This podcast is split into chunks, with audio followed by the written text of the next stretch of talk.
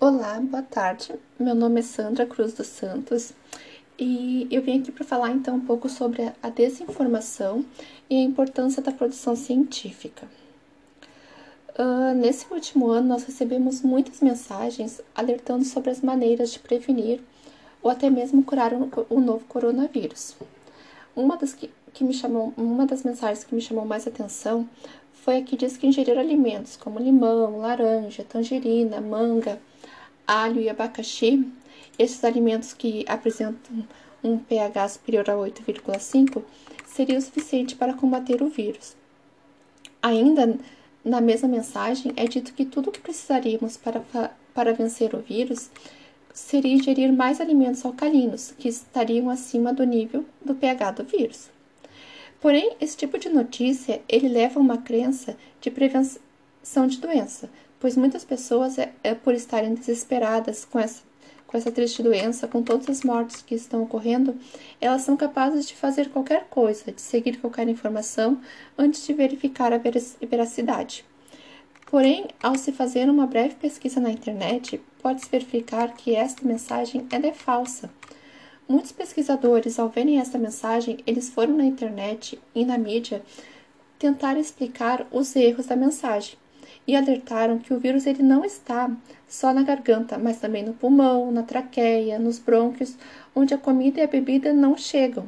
Além do mais, sobre a gestão deste ou aquele alimento como forma de conter o vírus, o infectologista Leonardo Esman, ele lembra que o coronavírus entra pelas vias aéreas e não passa pelo aparelho digestivo. Então, esse caso ele nos mostra a importância de acreditarmos mais na ciência e desconfiarmos das notícias que são mandadas para nós sem ter uma fonte confiável. A gente precisa se dar conta de que esse tipo de desinformação ele não corresponde à comunidade científica. Aqui eu aproveito para mostrar que a divulgação de histórias falsas ela pode ter consequências reais, como causar prejuízos financeiros, constrangimentos, injúrias e difamação de pessoas. No nosso tempo, todos nós podemos produzir e receber informação, facilitando a comunicação. Porém, isso também facilita a divulgação de conteúdo feito sem nenhuma responsabilidade.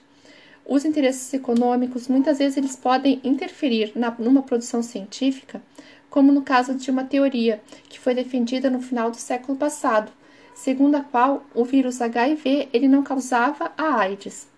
Alguns pesquisadores naquela época sustentavam que a doença ela era provocada por fatores como a desnutrição e o uso de drogas recreativas. E no início dos anos 2000, essa hipótese ela era disseminada pelo governo da África do Sul, que não queria financiar a compra dos medicamentos para portadores do vírus. Ainda bem que essa ideia ela foi descartada quando surgiram os remédios que impediam a replicação do vírus e eliminavam os sintomas da, da síndrome. Aqui, aproveitem para enfatizar que os cientistas eles passam anos estudando, avaliando e conferindo seus resultados para gerar uma produção científica. Não é do nada que surgem os medicamentos, as vacinas, tudo isso leva anos para ser produzido. Por exemplo, as vacinas, elas são produzidas com componentes dos próprios microorganismos que causam a doença. Em geral, elas são versões mais enfraquecidas ou mortas desses microorganismos, que ativam os anticorpos ao serem injetadas. Assim, na próxima vez que a pessoa for infectada, o, corpo, o seu corpo ele já terá a memória de defesa, ou seja, os anti, já, o corpo ele já vai apresentar os anticorpos específicos para combater o invasor, evitando assim o contágio da doença. Porém, a disseminação de informações falsas, como a criada pelo movimento anti-vacina, eles aca acaba desmoralizando todo o trabalho científico e causando um desastre de saúde pública. Por meio de canais na internet, vídeos, eles usam argumentos que colocam dúvida desde a segurança das vacinas até o questionamento sobre outros métodos naturais que evitariam doenças. Eu gostaria de salientar que os processos de produção de uma vacina eles são fiscalizados pela Organização Mundial de Saúde e agências reguladoras dos países. E, e geralmente os primeiros testes eles são feitos em animais E se der certo, eles e não e se não apresentarem reações, a vacina ela pode ser testada em pessoas.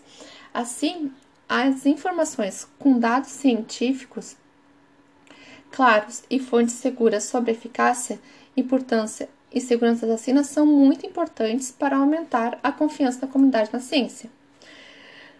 Um levantamento feito pelo Pew Research Center, é um centro de pesquisa americano, em setembro de 2019 mostrou que 36% dos brasileiros dizem ter pouca ou nenhuma confiança em pesquisadores científicos. Isso, esse é um dado muito preocupante.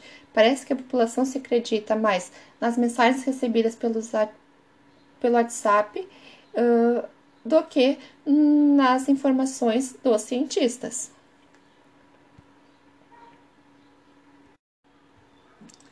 Segundo um artigo publicado na revista Veja, em agosto de 2020, o Brasil está entre os países de onde mais vem a desinformação sobre a Covid-19.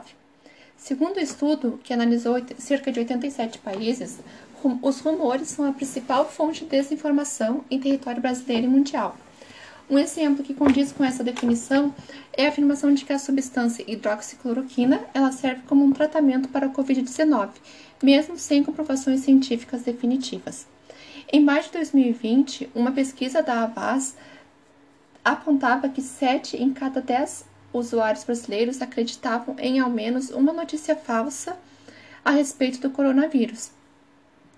E segundo esse mesmo estudo, 5 a 6 em cada 10 5 a 6 em cada 10 usuários tinham contato com fake news sobre Covid-19, minimizando a gravidade da doença.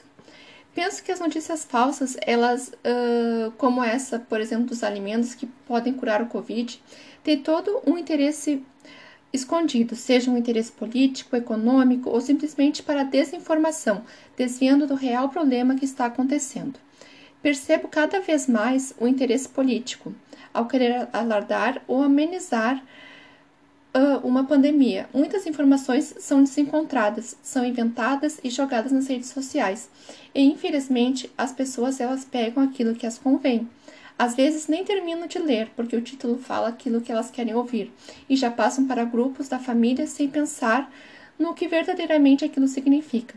Seria muito melhor que as pessoas confiassem muito mais na ciência e menos nas mensagens de texto de fontes desconhecidas. Então, de tudo isso, eu creio que toda a informação que recebemos, ela deve ser checada e que devemos pesquisar e passar só aquilo que realmente tem um embasamento científico. Então tá, obrigada pessoal, até mais.